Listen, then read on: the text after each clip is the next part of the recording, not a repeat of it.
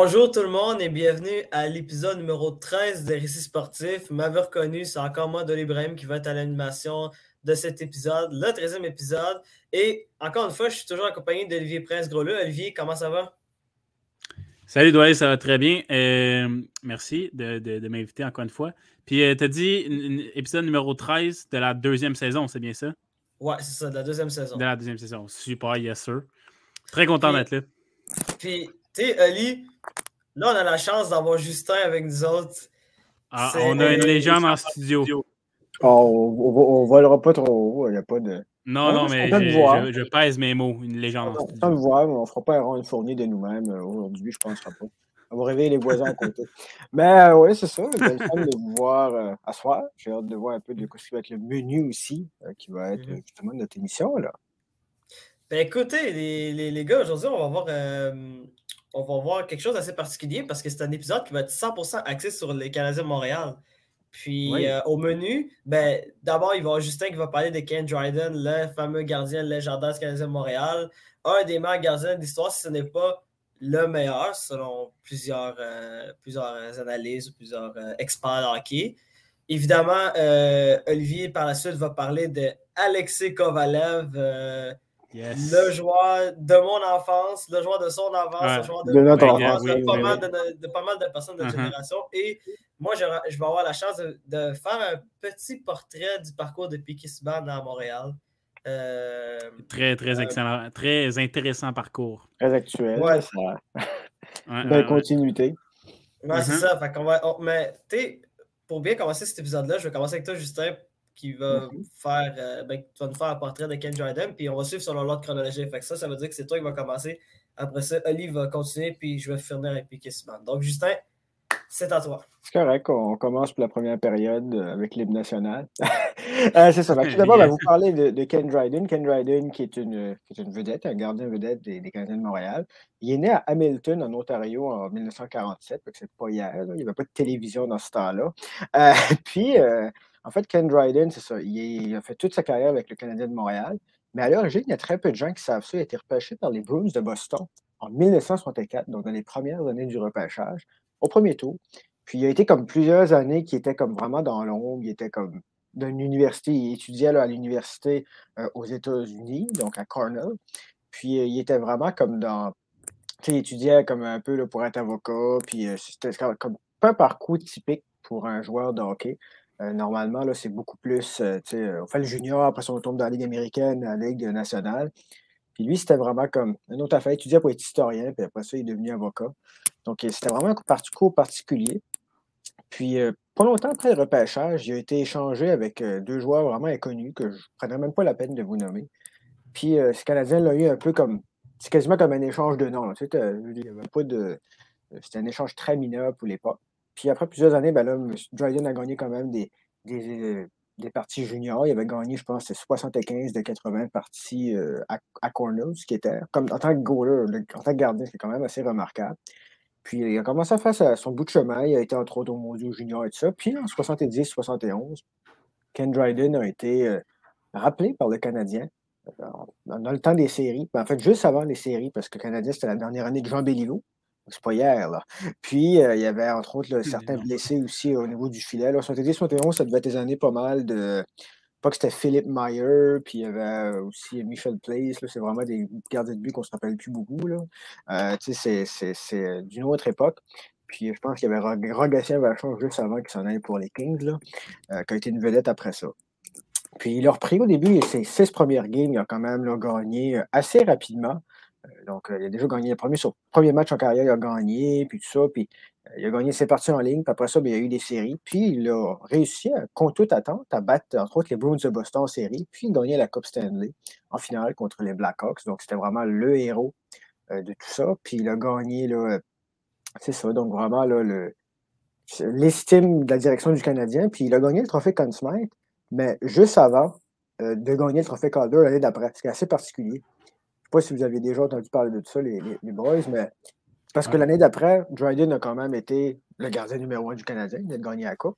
Puis là, il a gagné le trophée Calder, entre autres. Puis il a fait partie de la série du siècle qu'on a vu dans, dans, dans les médias et tout ça. Puis après ces belles années-là, il y avait beaucoup de succès. Le Canadien avait gagné une autre coupe en 73, ça allait très bien. Puis tout d'un coup, il a décidé, moi, euh, je fais une année sabbatique. Donc, a vraiment lâché tout. Son salaire, il trouvait que ça c'était pas assez haut, je pense. Puis il a décidé de faire un an au complet euh, de. Euh, donc, continue ses études, puis il, a étudié donc, en, droit à McGill, donc à, Montréal, pas loin d'ici, d'où puis, c'est ça, il, a carrément décidé d'abandonner le hockey pour un an. Puis cette année-là, ben, c'est les Flyers qui ont gagné la Coupe. Il est revenu après ça. Le Canadien a pris du poil de la bête. Guy Lafleur n'était pas encore à jouer à vedette dans ce temps-là. Puis tout d'un coup, ben là, ça s'est enfilé, puis il est devenu la vedette qu'on connaît au hockey. Euh, avec, ben, entre autres, les Coupes Stanley de 76 à 79, quatre Coupes Stanley en ligne d'affilée, des matchs d'étoiles partout, partout, tout le temps. C'était le gardien de but numéro un de la Ligue avec euh, Bernard Parent, puis il y avait euh, Jerry Cheevers, puis Rogatien Vachon. Moi, j'ai pas de vieille carte d'hockey chez nous, fait que c'est tous des noms que j'ai entendus. Là. Uh-huh. C'est ce qui était particulier de l'époque, c'était oui, le hockey podcast, mais les masques aussi, que c'était les premières années des masques au hockey, c'était populaire.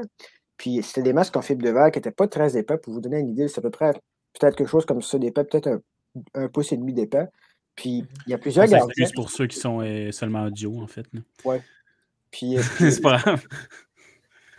Puis en fait, euh, ça, ça, expliquait aussi que en fait, c'était très dangereux pour les gardiens de but. Parce qu'il y, a certains gardiens vedettes qui étaient amis de Ken Dryden qui disaient, tu sais, quand vous aviez une pote de la face, euh, tu sais, ça n'offrait aucune protection pour le gardien. C'était très dangereux. Il y en a qui avaient dit, si vous voulez savoir c'est quoi la protection d'un masque à cette époque-là, donnez-vous un coup de marteau en pleine face, vous allez voir à peu près c'est quoi la protection qu'on avait. Fait que c'était vraiment une autre époque.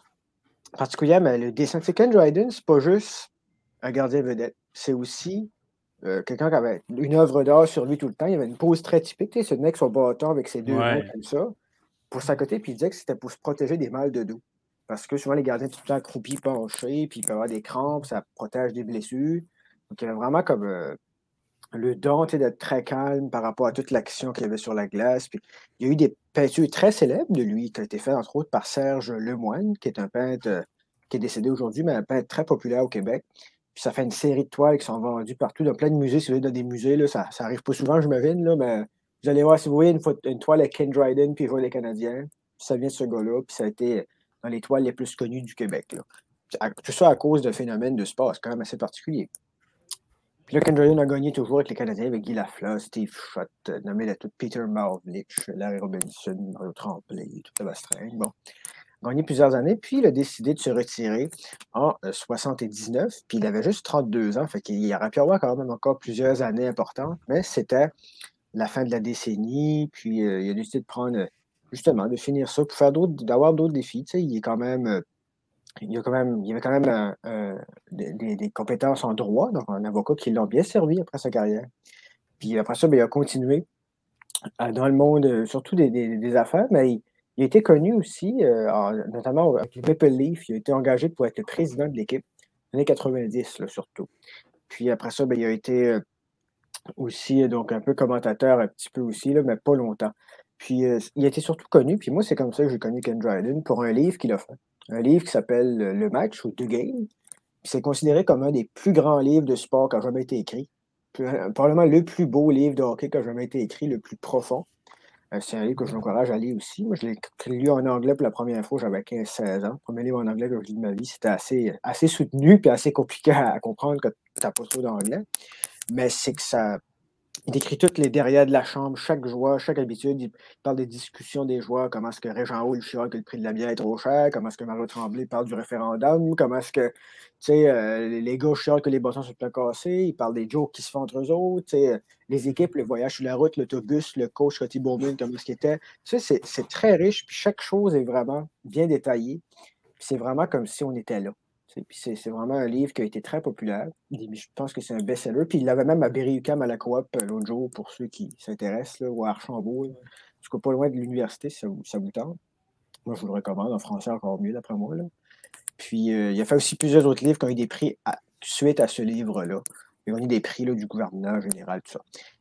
Il, y a, eu ce, ce best-seller-là, ces livres très populaires, des années 80. Puis cours aujourd'hui, ils sont encore vendus, réédités, réédités. Puis, il s'est lancé en politique, Ken Dryden. Il s'est lancé en politique pour le Parti libéral du Canada. Parle de 2004. Euh, c'était Paul Martin. Ça, fait longtemps. C'est avant Stephen Harper, pour donner une idée. Puis Ken Dryden s'est lancé là, il a été élu dans le coin de Toronto, pas loin de ce qu'il est né. puis il est devenu ministre. Ministre le gouvernement, il était ministre du développement social. Puis ben, c'est ça, il a fait quand même il n'a pas été là longtemps. Puis il a été réélu une coupe de fois jusqu'en 2011, il a été défait. Puis il s'est même présenté à la chefferie du Parti libéral aussi. Euh, il voulait battre, il voulait être lui qui pourrait battre Stephen Harper, mais il s'est fait défaire par Stéphane Dion, qu'on ne se rappelle plus, pas c'est qui ceux qui ne suivent pas la politique. Fait que c'est un peu ça. Puis après ça, ben, Ken Dryden s'est retiré. Il a continué d'être comme dans les anciens Canadiens ou dans des organisations caritatives, pour le hockey, par exemple, surtout euh, en Ontario avec son frère et tout ça. Mais aujourd'hui, il vit une vie plus euh, paisible, mais quand même, c'est beaucoup c'est une carrière mémorable quand même. on parle de cinq Coupes Stanley, on parle de cinq trophées Vézina aussi. Six, Coupes Stanley, cinq trophées Vézina, le Calder, un Conn Smite, euh, des, matchs des étoiles à peu près tous les années aussi. Première, deuxième équipe. Autant de la renommée en 83 aussi. Puis il a été nommé par beaucoup de listes comme un des, plus, des 100 plus grands joueurs, autant du Canadien que de la Ligue nationale. Donc, puis un chandail retiré aussi avec ça, euh, l'Ordre du Canada et toutes sortes de choses. Ça fait pas longtemps qu'il y a eu ça. Puis beaucoup de doctorats honorifiques parce qu'il a été étudié en droit, puis il a fait de la politique, puis tout ça, puis il a fait des livres à succès. Parce quand même, c'est ça qui est le fun du hockey aussi, c'est qu'il y a des gens qui, oui, font le hockey traditionnel, mais il y a aussi euh, du monde qui, qui essaye d'autres choses, tu sais, euh, qui, mm-hmm. font le hockey, mais qui font d'autres choses, puis qui se permet avec leur notoriété ben, d'aider des gens dans leur vie tous les jours ou de faire de quoi quand on joue à hockey, on ne pensera pas qu'il ferait. Puis Ken Dryden, c'est ça. C'est ce que j'avais le goût de vous conter pour aujourd'hui. Puis j'ai hâte de vous entendre sur euh, les belles histoires de, Kovalev et Ben, vraiment, euh, excellent portrait, Justin. J'ai été euh, accroché à, à, tes suspendu, de dire, à tes Puis c'est un. Puis c'est un. Comme tu l'as dit, c'est un personnage et un parcours vraiment hors de l'ordinaire, Ken Dryden. Juste le fait euh, qu'il prenne une, année sabbatique dans, son prime. Je ne me rappelle pas de cette histoire-là, mais c'est assez euh, fameux. Là. Puis, euh, il t'a dit c'est parce qu'il trouvait qu'il ne gagnait pas assez. Aujourd'hui, de nos jours, ça se fait plus dans le monde du hockey et de dire qu'on ne fait plus assez. Mais ouais, c'est.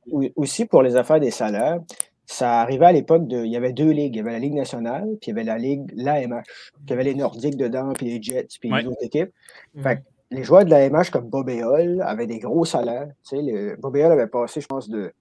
Il avait eu un contrat de 1 million pour 10 ans dans ce temps-là. C'était énorme. Il faisait peut-être comme. Euh, avant ça, au lieu de faire 100 000, il faisait peut-être 15 000 par année. Tu sais. Fait que Ken Dryden, il voyait ça comme les autres. Puis, tu sais, le gars, il a des études. Fait qu'il est pas là. Fait que je pense qu'il était dans ce contexte-là. Puis, Sam Pollock, le directeur général des Canadiens, était quand même reconnu pour être. Il l'appelait le parrain, tu sais, du sens que parrain de la mafia, du sens que tu allais là, tu négociais pas avec lui, tu donnais un contrat, puis tu t'arrangeais avec ça. Puis c'était comme ça dans ce temps-là. Ça marchait comme ça. Les joueurs n'avaient pas d'association de joueurs. Il y avait un petit peu qui avaient des agents, mais c'était très rare. Ouais, puis tu sais. Ben, je, vais continuer, mais bref, ce que je disais, c'est que je trouve, ça incroyable quand même que ce gars-là était autant bon sur la glace qu'à l'extérieur de la glace, parce que c'est très rare que tu vas retrouver un mm-hmm. joueur qui est capable de autant bien performer euh, sur la glace ou à l'extérieur. Tu l'as mentionné, il a été débuté pendant genre pendant 7 ans de temps, puis il a aussi été ministre. C'est quelqu'un qui. Président de Maple C'est président de c'est une personne absolument exemplaire. Puis c'est très, très rare que tu aies un, sportif en général autant euh, avoir un autant grand impact, euh, pas juste au sport, mais dans la société en général. Mm-hmm. Oui, c'est surprenant. Vraiment. Puis c'est ça, un parcours complètement hors de l'ordinaire. Écoute, on, on, les a nommés, le droit, la politique, puis aussi le fait qu'il se retire à seulement 32 ans, alors qu'il était que le Canadien venait de gagner quatre Coupes cette année d'affilée, qui était encore excellent. Puis là, ben, tu sais, tu te demandes, mais pourquoi tu t'en vas à ce moment-là de ta carrière? Puis peut-être, s'il était resté, il y avait les, les Islanders qui étaient très forts dans ce temps-là, peut-être est-ce que le Canadien aurait pu poursuivre sa, sa lignée de Coupe Stanley, les Islanders, c'était quand même très fort, donc je sais pas. mais bon. plusieurs départs en même temps, tu sais. Tu avais Yvan Cournoyer qui avait des problèmes de dos. Ouais, ouais, ouais. Tu Jean Clément qui est parti en Suisse avec sa femme pour être coach puis joueur. Puis Ken Dryden qui était là, qui s'en a été. Puis tu en avais d'autres aussi. Là, je pense que euh, quelqu'un comme, par exemple, euh, euh, je ne l'ai pas sur le bout de la langue, mais tu sais, comme Rod Langway était parti. Il y en a, plusieurs autres qui s'en ont été. Puis, tu sais, oui, il y avait Pierre Larouche qui était un très bon joueur, qui a fait 50 buts, un des derniers avec Guy Lafleur à le faire, mais c'était une des rares exceptions. Mais c'est ça, ben c'est que mon point, c'est que c'était Ken Dryden, c'était un vraiment un érudit qui avait d'autres ambitions. On l'a vu après dans son, le reste du parcours de vie dont tu as parlé. Puis j'ai lu son livre aussi que, que tu as mentionné. Très d'accord avec toi. Excellent livre. Je l'ai lu en français. Euh, j'avais peut-être 14-15 ans. Là, puis j'ai adoré vraiment. Le, moi, il faut que je le relise. C'était un des meilleurs livres. Euh, un des meilleurs livres dans l'histoire du, hockey ou du sport. Je suis très d'accord. J'ai tout à voir ces anecdotes-là de, de, vestiaire. Et comment euh, il a très bien décrit Scotty Bowman. Scotty Bowman, c'est l'entraîneur le plus titré dans l'histoire de la Ligue nationale de hockey. C'était vraiment un personnage euh, dans son style assez ben, très exigeant, exigeant en fait. Puis euh, Ken Dryden de voir euh, de, décrire Scotty Bowman de la sorte, ça m'avait vraiment impressionné et touché quand, j'étais jeune. Fait que excellent livre, effectivement. Puis dans le livre, ce qui est particulier aussi, c'est qu'il analyse des games au complet. Il, est gardien de but, puis il analyse chaque période, même des joueurs de l'autre équipe. Tu sais, moi, j'ai des vieilles cartes de hockey, fait que je suis là, je vois, OK, c'est lui qui dit sur la face, puis c'est lui qui dit. Tu sais, des Red Wings, les Red Wings, c'est la pire équipe d'époque, là.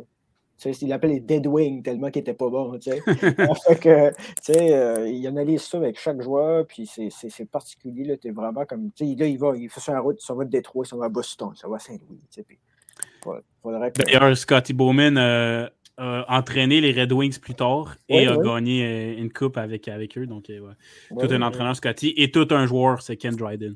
Mm-hmm. Toute une équipe aussi. Oui. Clairement. Mais merci, Justin, euh, pour le portrait de, Ken Dryden. Puis, les boys m'avaient convaincu. Moi, malheureusement, je ne l'ai pas lu, le livre, mais là, je vais le lire à coup sûr. Je vais, aller le prendre à, l'école, à la bibliothèque. Rappelle le, titre, Justin? ça s'appelle Le Match. Mais en anglais, tu peux le pogner, c'est deux games. Fait que c'est simple. Ah, euh, voilà. Ou tu marques Ken Dryden, tu vas le trouver. Là. ouais. Ben, c'est parfait. Mais merci. Euh... bon, euh, Ali, euh, c'est à ton tour yes. maintenant. nous le portrait de Alex Kovalev. Alexei Kovalev, ça va me faire un plaisir. Euh, vous connaissez tous, né euh, le 24 février 1973 à Togliatti. Euh, donc, comme dirait Justin, c'est pas d'hier. Donc voilà, en, URSS, en fait, qui est aujourd'hui la Russie. c'est un ailier droit de 6 pieds 1, 224 livres. Donc, pour 6 pieds 1, c'est quand même très lourd, 224 livres. C'est quand même impressionnant, très baraqué, excellent gabarit, Kovalev. 49 ans aujourd'hui. Il a été repêché euh, numéro 15, euh, donc en première ronde, par les Rangers de New York en 1991. Donc, numéro 15, c'est quand même excellent. C'est euh, à la même position que Cole Caulfield, si on peut faire un, comparatif.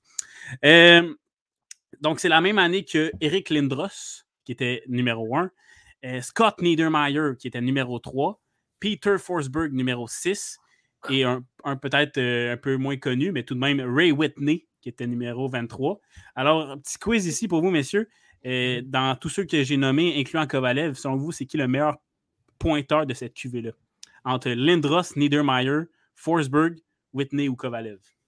Ben, moi, je pense que je vais aller avec Kovalev parce que euh, Lindros a une carrière écourtée, Niedermeyer est un défenseur, puis Whitney a quand même marqué 1000 points, hein, c'est important de mentionner, mais c'était pas de la même traîne qu'Alex Kovalev. Donc, moi, je vais aller avec Alex Kovalev. Moi, je dirais euh, Whitney parce que Forsberg et Lindros ont été blessés longtemps. Puis Kovalev, je pense qu'il est passé proche du 1000 points. moi, je dirais Whitney. Mais je suis pas sûr. Euh, on a quelqu'un qui a une bonne réponse ici. Et c'est Justin. Le oh! meilleur pointeur de cette QV est Ray Whitney. 1064 points. Vous l'avez dit, Lindros, Forsberg ont été beaucoup blessés dans leur ah, carrière, ce qui fait qu'ils n'ont pas atteint les 1000 points. Kovalev va atteindre les 1000 points. C'est le deuxième meilleur pointeur de sa QV cette année-là. Donc, 1064 points pour Whitney, 1029 points pour Alex Kovalev. Donc, c'était euh, très proche.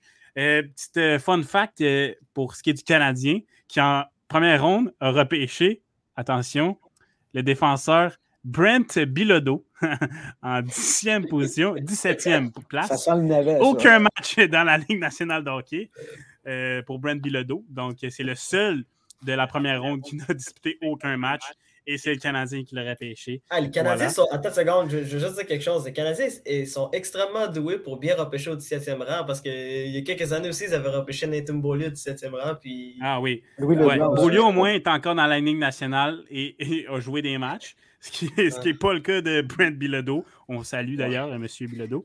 Euh, ensuite, un autre, un autre fun fact que je voulais mentionner. Euh, numéro 41 dans ce repêchage de 1991 en, deuxième ronde. par Calgary. On a François Groslot, qui est mon parrain. Ah oui. non, c'était une blague, c'est pas mon parrain. Ah, ah, ah, c'est juste François Groslot. salut à toi aussi. donc voilà. Ouais, désolé. J'ai vu ce nom-là, j'ai fait je dois le mentionner. Euh, voilà, donc je l'ai dit, Kovalev, deuxième meilleur pointeur de sa QV euh, en 91. Euh, en 89 et 92, il va jouer en fait avec le Dynamo de Moscou en Russie avant de se joindre aux Rangers de New York. Et un autre fait intéressant, c'est qu'il a failli faire partie de l'échange de Eric Lindros. je ne sais pas si vous saviez ça, mais dans le fond, il y a eu de l'arbitrage en fait. Et puis Lindros s'est finalement dirigé du côté de Philadelphie. Mais Kovalev était dans le, package, deal, permettez-moi l'impression, euh, l'expression, euh, que les Rangers euh, proposaient pour acquérir Lindros, mais finalement Lindros est allé avec Philadelphie. Donc Kovalev aurait pu jouer avec les Nordiques de Québec. ça aurait été un, bon quand même. ce que j'avais lu sur cet échange-là qui avait avorté, au début, c'était vu comme un meilleur bargain pour les Nordiques parce que tu avais, dans les négociations, tu avais Doug Wade qui était un parquet de son point, tu avais Kovalev, puis tu avais un autre joueur assez important. Mais c'est parce que les gens, euh, euh, parce que bon, les Lindros, les Nordiques ont eu quand même le Steve Duchesne qui est un défenseur vedette. Euh, mais il y a eu Peter Forsberg qui était un joueur qui n'était même pas repêché. Puis c'est ça qui a été la clé du succès pour les Nordiques plus tard dans cet échange-là. D'un coup comme dans l'autre, les Nordiques slash Avalanche ont été gagnants dans cet échange-là. Oui, exactement. J'avais lu la, même chose. Euh, donc, euh, pour revenir à Kovalev, première saison euh, avec les Rangers, c'était en 92-93. 38 points en 60 matchs. Donc, pour une saison recrue, c'est quand même intéressant. deuxième saison, 93-94, qu'est-ce qui arrive? La Coupe Stanley pour les Rangers de New York. Et oui, tout de suite après les Canadiens. Donc, Kovalev remporte la seule et unique Coupe Stanley de sa carrière à sa deuxième saison. Euh, alors qu'il était avec les Rangers. Pendant la saison régulière, c'est 56 points en 76 matchs. Donc déjà là, on a une bonne progression, pas, euh, du tout. Et en série, quand même, attention, 21 points en 23 matchs. Donc euh, on est près d'un point par match pour Kovalev, qui est juste à sa deuxième saison. Donc, il a été un atout très important dans cette conquête de la Coupe Stanley. Il faut dire qu'on avait une, équipe pleine de talent et d'expérience du côté des Rangers à l'époque. Marc Messi, entre autres, Sergei Zubov, Adam Graves, Brian Leach, Mike Gartner. Je pourrais continuer, mais c'est quelques joueurs ici qui, étaient, formaient les Rangers. C'était une excellente équipe, il faut le dire. donc voilà, et Kovalev qui a participé justement, comme je l'ai dit, à la production offensive, 21 points en 23 matchs. Après cette saison avec les Rangers, il est échangé en 1990 aux Penguins de Pittsburgh euh, avec Harry York. Euh, en retour de Peter Nedved, euh, Sean Pronger et Chris Tammer. Donc, Peter Nedved, quand même un, joueur euh, correct qu'il faut, qu'il faut mentionner. il a été échangé par les, Rangers parce qu'il stagnait un peu dans, sa production offensive. Donc voilà, il se retrouve avec les Pingouins. Ça va quand même bien avec les Pingouins. Il, regagne un peu de, de son, de son aura qu'il avait à ses débuts avec les Rangers. Euh, il, a d'ailleurs la meilleure saison en carrière avec les Pingouins, c'est en 2000-2001 avec 44 buts. Donc, c'est très bien, 44 buts. 51 passes et donc 95 points. 95 points, surtout dans euh, ces années-là où le hockey était plus défensif, c'est quand même excellent. Il va, il, y a peut-être un, certain manque de, de, constance dans la carrière de Kovalev parce que au niveau de la production offensive, ça va un peu baisser encore une fois. C'est pourquoi il va retourner aux Rangers en 2003. Et il va rester deux ans encore avec son ancienne équipe, les, Rangers. Et dans l'échange, euh, fait intéressant, il y avait euh, Joël Bouchard qui a pris le oh. chemin de, Pittsburgh. Donc voilà, euh, petite anecdote ici. et puis en 2004, il va être rééchangé à la date limite des transactions. Et c'est là que le Canadien entre dans la partie parce que c'est une émission spéciale canadienne, on le rappelle. Donc, Kovalev est échangé au Canadien de Montréal en 2003-2004, dans la saison 2003-2004, à la date limite, euh, contre Joseph Balej. Balej je ne sais pas si je. Balej ou Balej, en tout cas. B-A-L-E-J. Euh, Balej, je vais dire ça de même. Et un choix de deuxième ronde. Donc, je, ne connais pas Joseph Balej, mais je suis bien content qu'il soit parti parce que, oh que j'ai aimé voir Kovalev avec les Canadiens dans mon enfance. Et donc, il est avec le CH de 2004 à 2009 pour un total de cinq saisons. Euh, Kovalev, on se rappelle, un joueur flamboyant, des mains électrisantes, une fluidité, très bon patineur également. Son, son, contrôle de rondelle dans la zone adverse, c'était, je, dirais, jouissif. Je, je, je aller jusque-là. vraiment, j'ai, c'était mon joueur préféré. Je crois que c'était le vôtre pour dans le Canadien aussi. Mon joueur préféré de mon enfance. c'est lui qui m'a. J'irais jusqu'à dire que c'est lui qui m'a euh, amené la, passion pour le hockey vraiment avec sa, sa crinière euh, blonde. J'étais blond, ça a peut-être aidé. mais euh, ben, je suis encore blond aussi, je n'ai pas arrêté. voilà. Meilleure saison avec les Canadiens pour Kovalev, c'est en 2007-2008, 84 points en 82 matchs, donc plus d'un point par match. Quelle saison, ça, on se rappelle. Mm-hmm. Canadien qui, qui avait fini premier de l'association de l'Est. Euh, ça, il n'avait pas été bien loin en série, malheureusement, mais quand même. C'était Hamburger qu'ils avaient acheté dehors. Ouais, ouais, ouais. Euh, et, puis, je ne sais pas si vous le rappelez, durant cette saison 2007-2008, le 19 février 2008, un match contre les Rangers de New York. Mm-hmm. Ça vous dit quoi, j'imagine? Une remontée euh, de 5 buts contre les Rangers à une moitié de partie à peu près. Kovalev avait grandement, avait grandement participé à cette remontée-là avec deux buts. Et d'ailleurs, je ne sais pas si vous vous rappelez, moi j'ai le DVD chez nous des, des 10 meilleurs matchs dans l'histoire du Canadien. Et lui, c'est lui que j'ai le plus écouté parce que la qualité était meilleure aussi, on va se le dire, c'est pour ça que je l'écoutais plus. Mais c'est, je l'ai écouté tellement de fois, ce DVD-là. Et le but, le but, je crois que c'est le, le, but qui fait 5 à 5. Justement, je crois que c'est le but égalisateur où un tir sur réception et euh, qui il finit les, les pattes d'un Complètement incroyable comme but. Et au départ, on pensait que c'était Plekanec qui avait marqué sur le retour, mais finalement, c'est, le but était accordé à, Kovalev. Euh, donc euh, voilà, c'est, mon meilleur souvenir de Kovalev, euh, ce, but-là, parce que j'ai écouté tellement de fois ce match-là. Bref, le Canadien qui avait remonté, avec Christophe Huet, on s'en rappelle, qui avait solide performance. Carey Price qui était sorti dans ce match-là, un tout jeune Carey Price. bref, voilà. Malheureusement, brisé mon cœur, Kovalev va euh, quitter le Canadien de Montréal en 2009, euh, après la saison 2008-2009. Et puis là, ça va être le grand balayage du côté du Canadien. Ça va être l'arrivée de, de, Gill, Scott Gomez, Brian Genta à partir euh, après cette saison-là. ou c'est peut-être une année après, en tout cas, dans ces, dans ces eaux-là. Mm-hmm. Et puis, pour ce qui est de Kovalev, il va disputer deux saisons à Ottawa une à Pittsburgh et finir sa carrière avec les Panthers de la Floride. Je ne sais pas si vous vous rappelez qu'il avait joué avec les Panthers. Euh, mais voilà. Euh, pour revenir avec euh, le Canadien, il y a une petite info que je n'avais pas mentionnée encore, c'est que c'est ça, les Canadiens étaient quand même pas si pires en saison régulière pendant le, parcours, le, passage de Kovalev. Mais en série, ça n'a jamais été super. on a affronté plusieurs fois les Bruins dans ces, ces temps-là. On les a battus quelquefois. On se rappelle Richard Zednik et, compagnie. Donc, ça, ça c'était des, des, beaux souvenirs aussi, mais on n'était pas allé bien plus loin que la, deuxième ronde à l'époque. Donc, bref, pour ce qui est de Kovalev, je l'ai dit, a joué à Ottawa deux ans, à Pittsburgh et en Floride. donc, c'était en pente descendante pour ce qui est de, sa production offensive. Et donc, il finit sa carrière en, 2012-2013 avec les Panthers.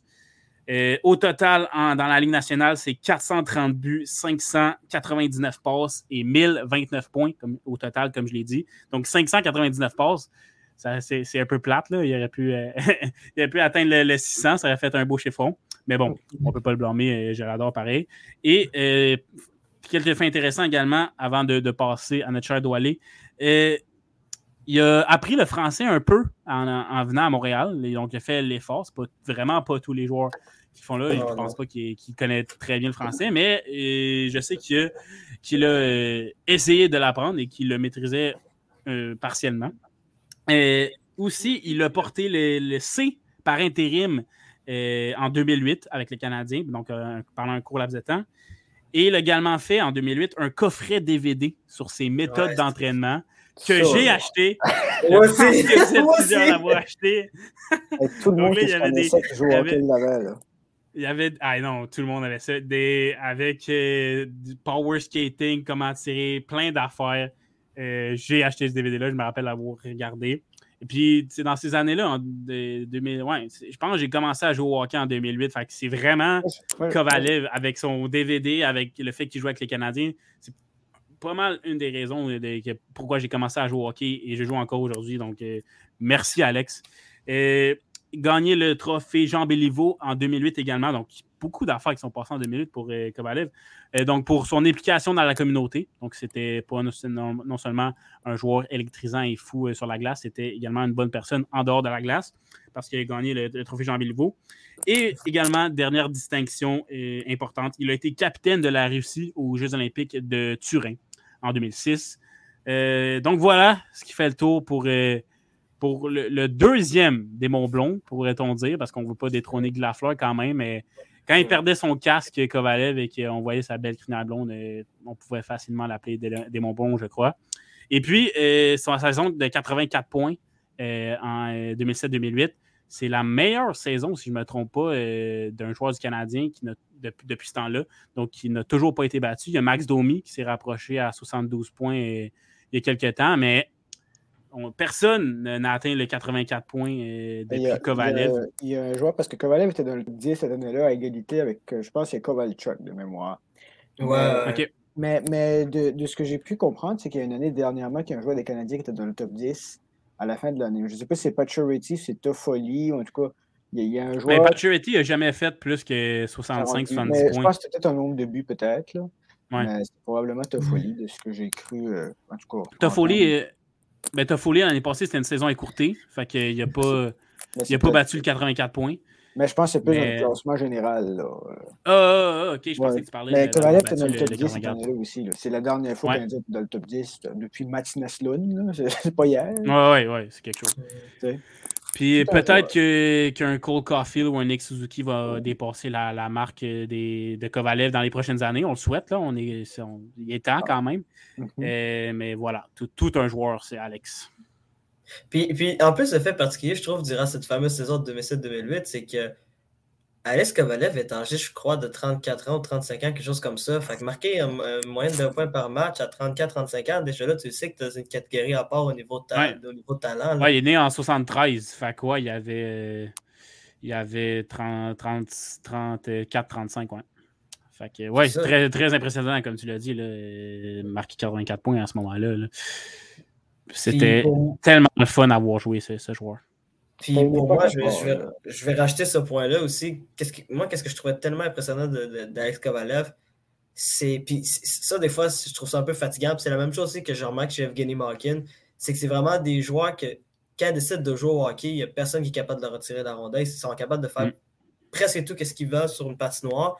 Mais c'est ça, tu l'as bien mentionné. C'est, qu'est-ce, qui fait, qu'est-ce qui était un peu plate avec, avec Alex Kovalev, c'est que malgré son talent immense, il pouvait, la constance. être absent. Il pouvait être absent de temps en temps. La constance était, était plus ou moins là du côté de, de Kovalev. Mais, Mais c'est ça. Son, son, 95 points avec les Pingouins, il y a eu cette saison-là euh, un gros high, mais après ça, il n'a jamais euh, réatteint ce niveau-là. Il n'a jamais continuer dans, dans sa progression. Même chose avec les 84 points avec les Canadiens. Avant et après ça, il n'a pas eu, il a pas atteint ce niveau-là. Donc, euh, c'est, il y a des excellentes saisons en carrière, mais mm. on ne pourrait pas les, rentrer dans l'élite des, des, des, Crosby et autres, justement à, cause de, cette constance-là qui lui manquait.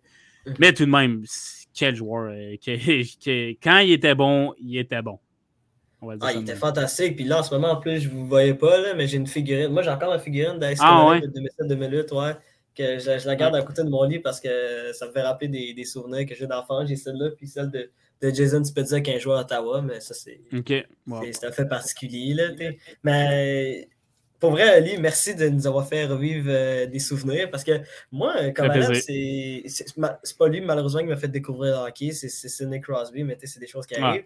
un autre bon choix c'est ça, mais Alex Kovalev, c'est probablement lui et le joueur que je vais faire le portrait euh, dans quelques instants ont été les, les deux joueurs qui m'ont le plus marqué à Montréal. Pour vrai, Alex Kovalev, quand, je le voyais, en plus, évidemment comme, comme toi, comme Justin aussi, on était tout jeunes à ce moment-là. fait voir Alex Kovalev euh, quand on est des enfants, c'était comme. C'était genre presque notre idole. Là, puis il y avait, il avait tellement de talent incroyable, puis il pouvait faire ce qu'il voulait, puis évidemment son CD, ça, Son CD, j'en ai encore. Puis... Son CD, il faut, faut, que je le retrouve, il faut que je le regarde. Là. Je, dois me, plonger dans les souvenirs. je ne sais, sais, pas pour vous, mais moi, je me sentais poche à chaque fois que j'essayais de, de faire ces, ces, ces, ces, feintes avec la rondelle. Là. Comme, je me rappelle un exercice que j'avais été tellement content de réussir, c'est que tu driblais en étant à genoux sur la glace. Puis ça, je l'avais réussi. J'étais tellement fier de moi. En tout cas, c'est un petit souvenir euh, de même. Mais je, je veux réécouter cette vidéo ce, CD-là bientôt. Et, ça va me replonger dans les souvenirs. Donc, assez parlé de, de ce beau Alex. Euh, on passe à toi, euh, Doualé. Ouais, euh, ben écoutez, je veux parler de Piqué Subban, mais juste son parcours à Montréal. Malheureusement, pour, pour les amateurs et pour les auditeurs qui vont nous écouter, je vais vous parler de Piqué Subban lors de son passage avec les Predators de Nashville et encore moins avec les Devils de New Jersey. Je pense que Piquet Subban mérite qu'on parle de, son passage à Montréal. Puis vu qu'évidemment, c'est un épisode 100% axé sur les, sur les anciennes gloires des Canadiens, j'ai décidé de parler de Bernard Subban. Donc, c'est ça qui va arriver. Bon, pour commencer tout de suite, euh, Bernard Subban est né le 13 mai 1989 à Toronto. Euh, puis, fait particulier, il est fan. Ben, son père, qui, qui, est un, qui est directeur euh, d'une école primaire, euh, et un immigrant des Antilles, je crois qu'il vient de la Jamaïque. Puis euh, il, a immigré il a immigré en Ontario, à Toronto, qui, qui, avec sa femme, puis il y, a eu, euh, il y a eu plusieurs enfants, dont Piqué, ses frères, puis ses grandes sœurs aussi qui sont là. Puis lui, lui, il a toujours été fan du Canadien de Montréal. Et, euh, malheureusement, il n'a jamais joué au hockey, il n'a jamais eu la chance de, de pouvoir jouer comme, ses, comme ses enfants. Donc, il a quand même transmis sa passion des Canadiens de Montréal à ses fils. Puis, euh, Piqué, pour Bernard Subban slash Piqué, ben, il est devenu fan du Canadien relativement assez tôt. Euh, pour être exact, Piqué disait qu'il est fan du Canadien depuis l'âge de 9 ans. Donc, ça, ça veut dire qu'il a toujours été fan. Puis, surtout qu'il vient de Toronto. La majorité des gens qui viennent de, cette grande ville-là du Canada, ils sont fans des Maple Leafs. Donc, déjà là, c'est un fait particulier. Puis, évidemment, Piqué Subban, euh, a talent incroyable, a dominé au, euh, au niveau euh, du hockey mineur. Il a joué avec Steven Stamkos aussi. Euh, on, a vu, on a vu plusieurs photos euh, d'eux autres quand, ils étaient à Tom ou puis oui, je crois, je ne me rappelle plus exactement à quel niveau, mais ils jouent ensemble au hockey mineur à Toronto, vu qu'ils sont de la même génération, puis ils gagnent des trophées et tout ensemble. C'est vraiment, c'est vraiment des bons moments. Là, tu dis que tu dis que déjà es un bon joueur, puis tu joues avec un des meilleurs joueurs de l'Insal. C'est un flex, disons-le. Je peux utiliser l'expression. Mais ouais, c'est ça. Puis il a, fait son, hockey mineur à Toronto, puis euh, il, va jouer à, Belleville, une autre ville en Ontario, pour les Bulls de Belleville, ben, à peu près de 2005 jusqu'à 2009. Puis en 2007, il va se faire repêcher par les Canadiens de Montréal, son équipe d'enfance, euh, au, deuxième tour, 43e euh, au total. Puis, fait particulier, ça, c'est la même année où que Max Pacioretty et Ryan McDonough ont été repêchés en première ronde aussi par les Canadiens de Montréal. Puis il y a eu Yannick Vabar aussi qui était par la suite. Bref, les Canadiens de Montréal, lors de l'année 2007, euh, au niveau du repêchage, ont été vraiment très performants.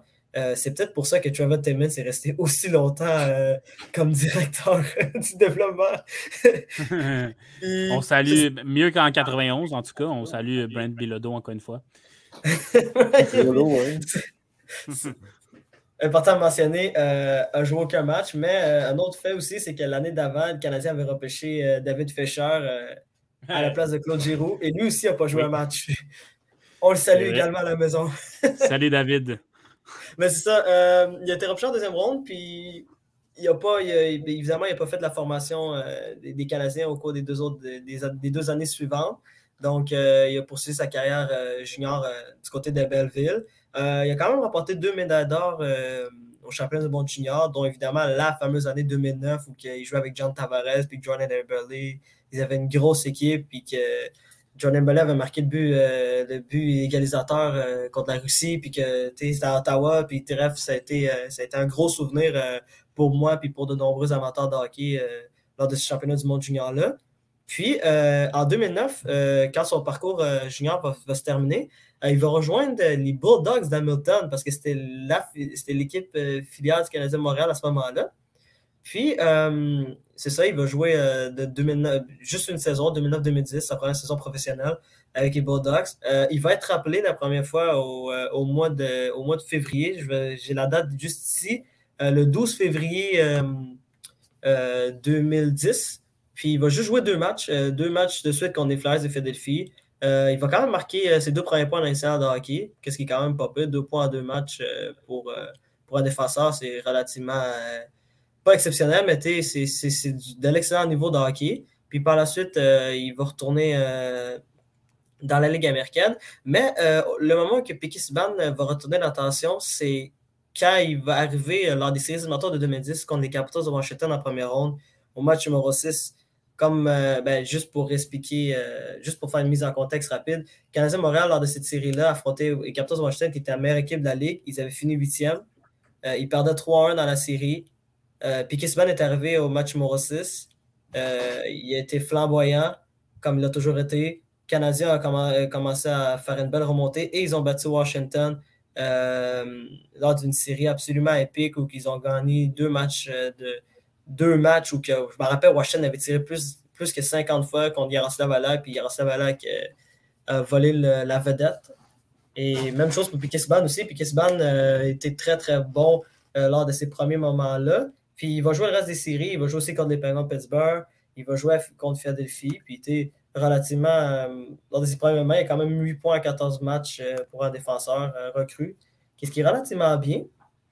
Puis, euh, euh, oui, vas-y. Excuse, euh, pour les intéressés, j'avais fait le portrait justement du parcours des, des Canadiens dans, dans, dans, ces séries 2010 dans Récit sportif, justement. Donc, ouais, c'est vrai. Il y, a deux, trois, il y a deux, trois épisodes de ça, me semble. Oui, oui, oui, exactement. Mais je te laisse poursuivre sur le merveilleux parcours de Piqué. Désolé de, de l'interruption. Ouais, ben c'est ça. Ben, il n'y a pas de problème. Écoute, c'était super pertinent ton, euh, ton, intervention. Mais bref, euh, là, la première saison officielle de Band, ça va être en 2010-2011, où il va quand même marquer 14 euh, buts et 38 points en 77 matchs. fait intéressant, euh, va être le premier défenseur de l'histoire, ben, premier défenseur recru de l'histoire des Canadiens de Montréal à inscrire un tour de chapeau euh, le 20 mars 2011 contre le Wild du Minnesota. Je me rappelle très bien de ce match-là. Je l'avais regardé. Ils avaient gagné quelque chose comme 7 ou 8-1. Euh, Piquet avait marqué un bout qui avait contourné deux fois le. Ouais. C'était 8 à 1. Le gardien. Ouais, ça.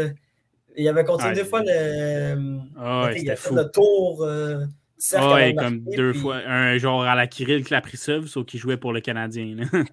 C'est ça. Puis pour vrai, moi, ça m'avait tellement marqué. Ça faisait longtemps que moi, j'ai fait j'ai jamais vu un autre défenseur canadien de Montréal faire ça depuis. Euh, il y a quand même 38 points en, en 67 matchs pour un, pour un défenseur recru avec les Canadiens de Montréal. C'est quand même assez bien. On voit des défenseurs comme Romanov ou euh, il y a eu Victor Mété, il y en a eu d'autres aussi qui sont arrivés qui n'ont pas eu un aussi gros impact dès leur arrivée en tant que recru, en tant que recrue euh, comparativement à Piquet. Puis Piquet aussi, euh, Piqué, son avantage, c'est qu'il était flamboyant, puis il savait, il savait donner un show. Là. Fait, ah, dès qu'il avait l'occasion, ben, il le faisait. Puis durant cette année-là aussi, c'était lui que je me rappelle avait qualifié le Canadien de Montréal en séries éliminatoires ou en prolongation contre Chicago. Que, ou que, je pense, en plus, c'était Camille Plekanec qui avait fait une passe, puis il avait tiré sur réception, puis il avait battu Corey Crawford, puis il faisait ses fameuses célébrations flamboyantes où qu'il allait voir Price, puis que les deux se sautaient dessus. Là. Ça, c'était c'est des bons souvenirs euh, d'enfance. là. contre Chicago, euh, notamment. Ouais, c'est ça. C'était contre les Blackhawks. Puis je crois que c'était Corey Crawford qui était devant le filet, si je ne me trompe pas à ce moment-là. Uh-huh. C'était durant les grosses années des Blackhawks. Puis euh, c'est ça. Puis l'année suivante, en 2011-2012, il va, il va une petite baisse de régime. 36 points à 81 matchs. Qu'est-ce qui qui est quand même bon, mais tu sais, euh, Canadien Montréal, cette année-là, avait vraiment connu une saison difficile. Ils avaient terminé dernier. Euh, en fait, c'était une saison similaire à celle de cette année au niveau, euh, au niveau de déception. Là, ils, avaient fini, ils, avaient fini, dans le bas fond de l'association de l'Est. Il y avait Randy Connerworth qui était devenu entraîneur par intérim, anglophone aussi. Oh ça, ça n'avait pas fait, oh ça pas fait l'unanimité du côté de la population québécoise en général. Bref, mauvaise, mauvaise mauvaise expérience, mauvaise saison, une saison oubliée pour, euh, pour tous les, joueurs des. Ben, en fait, pour toute l'organisation du Canadien Montréal. Puis l'année suivante, ben, il y a eu l'arrivée des Michel Terrien, ben, le retour des Michel Terrien plutôt, l'arrivée de Marc Bergevin en tant que directeur général des Canadiens de Montréal. Il y a eu Galaga qui est arrivé, Alex Diachignan qui est arrivé. Bref, c'est une nouvelle ère qui commençait à Montréal. évidemment, il y avait toujours des Pacioretty, des Arnais qui étaient, qui étaient sans numéro à ce moment-là. André Markov qui était là pour épauler Piqué aussi, que ça fait du bien. Puis, ça, puis cette saison-là va être la meilleure de Piqué Subban si on parle de, de 2012-2013. C'est 38 points à, 40, à 42 matchs dans, une saison écourtée de 48 matchs. 11 euh, buts. Il va gagner le trophée Norris aussi en, 2012-2013, euh, qui est le trophée remis au meilleur défenseur de l'NCAA de hockey, euh, devant Christopher Letang et Ryan Suter. Euh, bref, c'est une saison qui a été euh, sensationnelle pour Piqué. Oui, ok, c'est une saison qui a été écourtée, mais quand même, il faut le faire. Est-ce que Adam Fox, Adam Fox aussi a gagné l'année passée le trophée, euh, trophée Norris, puis c'était une saison courtée, pourtant on va, on va pas lui, on va pas lui dire que c'était pas mérité. Bref, moi je trouve que je me rappelle, c'était une saison sensationnelle de Piqué, puis il a marqué les esprits, donc c'était 100% mérité son, son trophée. Puis c'est là qu'on voit que Piqué au, au, niveau de, au niveau de son talent va commencer à être de plus en plus haut parce qu'il va, il va commencer à avoir de l'admiration auprès des autres, euh, non seulement des autres partisans, mais je dirais des autres équipes dans le de hockey. Les gens vont commencer à donner de plus en plus d'attention, puis il va commencer à de mieux en mieux performer. Puis en 2013-2014, euh, il va marquer 53 points à, 82 matchs. Encore une autre bonne saison. Euh, il va, il va être aussi pris euh, pour euh, les Jeux olympiques euh, de Sochi en 2014 pour faire partie de l'équipe canadienne. Il va remporter un médaille d'or. OK, oui, il a juste joué un match, mais quand même, il a, été pris pour, pour, être, pour faire partie de cette équipe-là, qui est une équipe, comme on sait, l'équipe canadienne de hockey sur glace. peu importe si c'est masculin ou féminin, ils sont toujours dominants. Puis il peut quand même se, dire qu'il est médaillé d'or olympique, qu'est-ce qui, qui est quand même extraordinaire euh, pour n'importe quel athlète euh, de tout sport confondu. Puis, euh, durant cette année-là aussi, en séries éliminatoires, c'est là qu'on va se rendre compte à quel point Piquet Subban est, bon lors des, lors des grandes occasions. c'est 14 points en 17 matchs. Puis surtout, la série qui va marquer tout le monde, c'est sa performance contre les Blues de Boston en 2014. match numéro 1, marque en prolongation. En deuxième prolongation, marqué deux buts, je crois, dans ce match-là. Puis, euh, puis il y a le fameux but aussi au match numéro 3, je crois, où, il, a débarqué du bas des pénalités, puis qui est passé en échappé, puis qu'il a déjoué tout carasse, puis que la célébration était extraordinaire, la foule était en délai. C'est... Ce but est un de mes, mes préférés dans l'histoire du Canadien. Je, je, vous le dis, pour moi, là, à, part le, à part le but de Lekonen l'année passée, là, je pense que c'est le plus beau but que j'ai vu en séries éliminatoires pour, euh, pour un joueur des Canadiens de Montréal. Probablement, oui. Mais je me souviens par contre que Subban avait déjà fait un but contre Boston qu'ils avaient éliminé ou quelque chose comme ça. Mais ça m'avait marqué. Non, c'est contre Pittsburgh. Contre Pittsburgh. Mais ça, c'est 2010. là.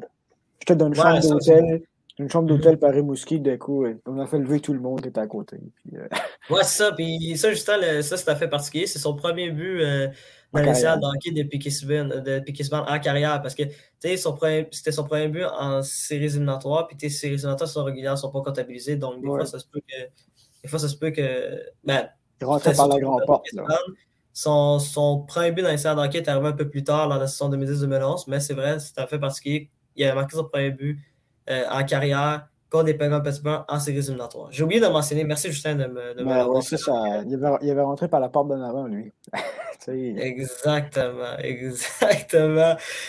c'est ça. Puis euh, malheureusement, pour les Canadiens de Montréal, ils ont perdu en troisième ronde dans les matchs de New York. J'ai pas envie de vous raconter euh, comment ça s'est terminé. Ça, fait encore mal. Oh là là. Mais, mais j'ai juste un nom à dire, Chris Kreider. Merci. J'ai pas besoin de dire. Ouais, mais. Retour des choses, il revient avec les Canadiens. Euh, mais ouais. Martin Saint-Louis, ça fait moins mal que Chris Kreider. Ouais, ouais dire. Ouais, Chris Kreider, plus. Euh... Il a fait mal à Kerry aussi. Il a pas fait ça. Mais il n'a pas juste fait mal à Kerry, je pense qu'il a fait juste mal à tout le monde tout court. Ah, ouais. Il a fait mal à Kerry directement et mal à des millions de personnes indirectement.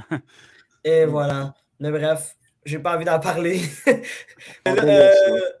C'est ça. Euh, Ce sera pour un autre, euh, un autre épisode de Récit Sportif. Un autre épisode, ouais. Peut-être qu'on va faire un portrait de ces séries éliminatoires-là. Ce serait peut-être, ce serait fort intéressant d'en parler. Mais euh, par la suite aussi, saison 2014-2015, euh, il va connaître une excellente saison, 60 points en 82 matchs, dont 15 buts. il va être nominé au, au Trophée Norris, il va finir troisième. vraiment une excellente saison en général pour Piqué surtout, qu'est-ce qui était assez particulier, c'est que lui, il, a joué avec Josh Georges sa première année, mais là, c'est vraiment été la première année où que lui et Markov étaient jumelés ensemble. Puis, tu vraiment l'impression que cette paire-là était faite pour être ensemble. André Markov était capable de couvrir les lacunes de Piquet Subban parce que euh, Piquet c'est un défenseur offensif. Donc, il a tendance à plus se porter à l'attaque, un peu comme des Eric Carson ou des Christopher Letang ou Cal Makar aujourd'hui qui euh, sont des défenseurs offensifs qui ont tendance à plus prendre des risques offensivement, puis des fois avoir des, petites lacunes défensives. Puis André, puis André Markov était là pour couvrir ces lacunes-là, puis il y avait tellement une vision de jeu extraordinaire aussi. Puis on le voit aujourd'hui au niveau, euh, au niveau d'avantage numérique des Canadiens de Montréal qu'ils ont eu beaucoup de la misère depuis le départ d'André Markov, à quel point c'était le, général de, de, ce jeu de puissance-là, au niveau des CH. Mais c'est ça. on n'a plus la, bombe à piquer, ça, ça l'aide pas. C'est ça. Ça aide pas non plus. Mais il y a quelqu'un d'autre qui est arrivé un peu plus tard qui lui aussi avait pas peu de bombe. Ouais, il y avait une, ils avaient une solide bombe aussi, mais on l'a pas aussi bien exploité que celle à piquer. C'est ça, exactement. Mais euh, c'est ça. Puis, euh, par contre, fait particulier euh, aussi, l'année suivante, en 2015, ça, ça a été probablement un autre grand moment dans la carrière à piquet subban il décide de faire un don de 10 millions de dollars sur 7 ans à, l'hôpital de Montréal pour enfants. Euh, puis ça a été un don euh, qui a marqué les esprits au Québec. Euh, voir un athlète autant donner de l'argent pour, pour aider les enfants malades, c'est remarquable. Puis, tu il a été nommé comme l'athlète professionnel canadien à avoir pris le plus grand engagement philanthropique de l'histoire du pays. C'est faut le dire. Puis il venait, de, signer un gros contrat aussi, un contrat de 8 ans et 72 millions, ça faisait peut-être un an ou deux. Fait que ça, c'est sûr que ça, ça, faisait partie de, de, ces années-là aussi. C'était très important pour lui. Puis ça, je pense que ça, reflétait sa personnalité aussi. Ah ouais, c'est là que tu te rends compte que Pixvan avait un grand cœur aussi. Là. Puis en ce moment, il, va encore aussi régulièrement. Euh, il revient régulièrement à Montréal pour, voir les enfants et tout. C'est un gars qui tient sa parole et qui, qui, tenait aussi beaucoup à la ville de Montréal. Puis malheureusement pour lui, la saison, la saison suivante, qui est la saison 2015-2016, va être sa dernière saison à Montréal. Au niveau statistique, moi je trouve que c'est quand même pas si peu que ça. 51 points 68 matchs, c'est quand même excellent au niveau offensif. Le problème, c'est que. Oui, c'est excellent. C'est excellent. 92, ça fait 60 et quelques, là. Tu sais, c'est vrai. Mais c'est vraiment une bonne saison en général. Mais le problème, c'est que durant cette année-là, durant cette saison-là, Carey Price s'est blessé, puis il a presque raté toute la saison, puis ça a vraiment fait mal la formation des Canadiens de Montréal. Ils ont connu une saison extrêmement difficile, puis souvent a fait de nombreuses erreurs. Il a été le bouc émissaire aussi souvent des, euh, des insuccès des, des, Canadiens. Donc, euh, ça, ça, ça, a quasiment causé sa perte. Puis qu'est-ce qui est encore plus triste, c'est que lors de son dernier match à Montréal, il quitte sur une civière parce qu'il s'est blessé au cou. Je ne sais pas si vous en rappelez. Je me rappelle de ça. Ouais. Puis on pensait pas. On pensait pas que Piqué Souban pourrait être échangé. Fait qu'on se disait pas que c'était son dernier match à Montréal, mais finalement ça l'a été. Puis quand on y repense, c'est une fin, euh, c'est une fin triste, honnêtement. Ouais, c'est ça, j'allais dire. C'est tellement horrible parce que le 29, le 29 juin 2016, puis Kisban se fait échanger contre Shea Weber, qui était capitaine des présidents de Nashville, un contre un. Puis c'est ça qui marque la fin euh, du parcours de Pikisban avec les Canadiens de Montréal. C'est une fin, euh, disons-le, atroce pour n'importe quel athlète, mais pour lui, ça a vraiment fait mal parce que c'est un joueur qui, aimait jouer à Montréal. Puis tu les, les, gens s'attachent facilement à des joueurs qui, aiment jouer pour leur club puis pour la ville. Puis Pikisban, c'est 100% ce qu'il représentait euh, pour les Canadiens de Montréal. Puis c'est ça qui complète mon portrait des six ans euh, au sein, des, euh, au sein de cette grande franchise du Bulbe Rouge. Ouais, on, vient on vient de faire trois euh, portraits énormes là, de, pour de joueurs dans cette franchise-là. Chacun à leur époque. Euh, Ken Dryden pour Justin, Kovalev et Subban.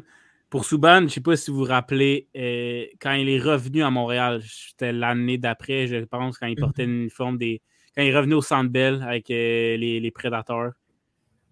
Je me rappelle avoir vu l'ovation qu'il a reçue les piquets qui pleuraient. Ah, moi aussi, je pleurais honnêtement. Ça a été un de mes joueurs préférés avec les Canadiens. C'était tellement émouvant, ce, retour-là de, de Piqué à Montréal, mm-hmm. que ça. J'ai eu mal au, cœur de, tristesse à ce moment-là. Chez Weber, il nous a donné de très bonnes années, ceci dit, j'ai rien contre chez. Mais Souban, euh, c'est piqué. C'est tout. Moi, j'ai toujours eu l'hypothèse, je ne sais pas, que Souban aurait été meilleur à Montréal s'il aurait resté que ce qu'il a fait après Nashville. Je ne sais pas, c'est peut-être la, du hockey fiction, mais je dirais qu'avec toute l'énergie, l'amour et tout ça, la, contagion, vous qu'il y avait, euh, mm. probablement qu'il s'aurait été quelqu'un, mais il y a certaines personnes qui pensent qu'il pourrait revenir vu que son contrat se termine comme sais, comme pour finir. Euh, qui sait, qui sait? Ça fait partie des choses possibles. Ça dépend juste si le Canadien l'aime, mais c'est sûr que pour une équipe qui a eu des difficultés, euh, surtout cette année, ben là, Martin Saint-Louis, Vincent Cavalier, on retrouve des gros noms, Cofield. Ça pourrait être aussi euh, quelqu'un qui, justement, foutrait de l'eau au moulin puis qui, pourrait aider vu qu'il y a beaucoup de jeunes, tu sais, ouais. point de vue offensif. Mais bon, on sait jamais. Moi, je, tout le monde que je connaissais avait des postures de Piqué Souban, puis euh, c'était comme vraiment le. C'était le, le, gars plus, plus, populaire. Là. Ouais, ouais, clairement. Qu'est-ce que tu en penses, toi, aller euh, le possible retour de Souban à Montréal? Écoutez, euh, j'ai deux choses à dire. La première, c'est que moi, j'ai mon hypothèse. Mon hypothèse, c'est, je m'imagine tout le temps, je me disais, si seulement Price ne s'était pas blessé euh, lors de cette saison-là. Moi, je suis sûr que Pickisban n'aurait pas été échangé si Price n'avait pas été blessé. Parce que c'est vraiment ça la raison principale pour laquelle euh, Pickisban. c'est son contrat aussi qui était très, très cher, que, Bergevin n'a pas aimé parce que son contrat s'est rendu en arbitrage. Ouais, c'est sûr. Mais ouais, c'est ça. Mais euh, pour revenir à ce que je disais, pour revenir au deuxième point, puis c'est ça, pour répondre à ta question, moi, je, moi, je suis en faveur. Moi, je, suis du même avis que, que Justin. Moi, je pense peut-être que puis Kisban est, est, le type de joueur qui, qui carbure sur la pression et qui a besoin de l'attention pour mieux performer. Des fois, c'est, des fois, il y a des joueurs qui sont, qui sont comme ça. Puis j'ai vraiment l'impression que j'ai vraiment l'impression que peut-être que Pikisban est fait pour jouer à Montréal et seulement à Montréal, peut-être. Ou peut-être Toronto, mais ça, ça serait catastrophique à ah, Montréal. Je ne vais pas voir ça. Donc, toi, tu dis oui à un retour de, de Piqué l'an prochain. Ouais, mais pas à n'importe quel prix. Mais pas à n'importe quel prix. Ouais, ouais. ouais un 2, 2,5 millions peut-être. Moi, je dirais oui. Un an. Un an pour voir si la, un, an. un an. Un an. Puis tu sais, tu peux, tu le fais jouer sur une troisième paire, tu peux même le faire jouer en powerplay. J'aimerais ça revoir piquer en powerplay avec le Canadien. Parce que, anyway, Petrie va partir. tu peux mettre Barron sur une deuxième vague, mettons, mais tu vas-tu garder Wineman? Ça manque d'offensive, là. Fait que, tu sais, moi, euh, moi, piqué sur le powerplay avec Montréal à 2 millions ou quelques, je suis, je dis oui. Puis je serais content. Puis écoute, l'année prochaine, tout le monde s'entend pour dire que ça va être une autre saison où le Canadien va être dans les bas-fonds, puis ça va déranger personne. Puis euh, ça ne dérange pas d'être bas, puis d'avoir une chance de ramasser Connor Bedard, entre autres. Fait pourquoi pas ramener Souban juste pour le plaisir des partisans? On, sait qu'on notre but, c'est pas de refaire les séries nécessairement l'an prochain. Donc, pourquoi mm. pas? Je lance ça, pourquoi pas. Ah, vous ouais, pas les seuls à se poser la question. ouais, exact. Clairement, mais écoute, la saga de Piquet Band, on ne sait jamais, peut-être que ça va arriver, peut-être que ça n'arrivera pas. Bref, c'est à suivre toute cette histoire-là. Mais, euh, pour vrai, mais pour vrai, les boys, euh, d'abord, euh, je veux vous remercier d'avoir participé à cet épisode-là. Vrai, ça a vraiment été plaisant de faire un épisode 100% avec Montréal c'est moi, moi, ça me fait plaisir. J'espère en, revivre d'autres parce que c'était un épisode que, que, moi, en tout cas, personnellement, j'ai vraiment aimé à faire. Là. Ouais. Surtout que tu es un partisan des Pingouins. Donc, euh, ouais. ben, avant tout, avant tout. Tu es partisan du Canadien aussi. Mais j'étais le Canadien, c'est toujours été mon, mon, mon, deuxième club favori euh, uh-huh. au, au, au, niveau, au niveau du hockey. Les, les Penguins, ça toujours été mon club de cœur, mais Euh, j'avais une grande affection pour le Canadien quand même. Ça, ça, me faisait, ça m'a fait mal au cœur cette série de 2010. Là, pour vrai, ah, j'ai pas gardé des bons souvenirs. Mais, 2014, ça. Non, mais les, quand les Penguins affrontaient le Canadien, c'était 2010. Ah, oh, 2010, ok. Ouais, ok, je pensais que tu parlais avec Crider. Ouais, ok. Non, Crider. Oh, ça aussi, c'est un de mauvais souvenirs. J'en ai, ouais, ai, plusieurs. ok. Excuse-moi, je veux pas te les faire revivre. Comme, comme, comme chaque être humain. Mais non, c'est correct. J'ai passé, passé à autre chose. Là. Good. Mais, mais pour vrai, je vous remercie les boys. Puis je remercie aussi aux auditeurs qui vont nous écouter. Puis aux gens qui, qui vont écouter cet épisode-là. Je vous dis, c'est un épisode qui vaut la peine d'écouter. Oui, Vraiment. Ben, si vous êtes rendu là, vous l'avez écouté, là, mais merci ouais, d'avoir fait. Puis euh, avant de finir, je veux remercier Justin aussi d'être venu. Euh, Justin, pour vrai, ça me fait plaisir de te revoir. J'espère que tu vas venir pour d'autres épisodes de récit. Oui, oui, de temps en temps. Euh, sur, sur, sur, commande, on va venir de temps en temps. Puis, Peut-être peut avec un épisode 100% pingouin un, jour. Ben oui, qui sait? Ben oui. Pourquoi pas 100% pingouin? Ah, on, est prêt, on est prêt à tout, nous autres. 100%, 100% on est tout terrain. Ça, serait un rêve, ça serait un rêve, mais je pense pas que la majorité des, des, des, gens qui me connaissent vont vouloir voir ça. Mais bref, ça, ça, reste, ça reste à voir. Euh, sur ça, euh, je suis Dolly Ibrahim, puis au nom de toute l'équipe, euh, je vous souhaite une bonne fin de journée, puis on se revoit pour un prochain épisode.